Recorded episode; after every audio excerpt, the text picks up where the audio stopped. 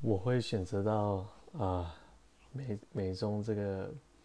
地方，也就是那个印第安纳大学来念，呃，博士班其实都是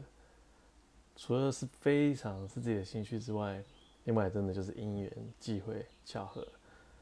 嗯、我就是以前就设定目标，我要读跨领域的专业。以前是念社会科学的嘛，那现在就想要去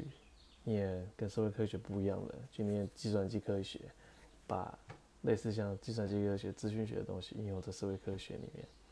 那我就去问了一个我在这领域有在有在做类似事情的老师，在台湾，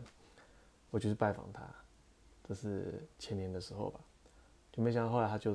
突然来封 email 说，哎、这这间学校有这个跨领域的这个博士班学生，那我有没有兴趣？但是当然这是我的第一志愿了，就 也很运气很好就考上了。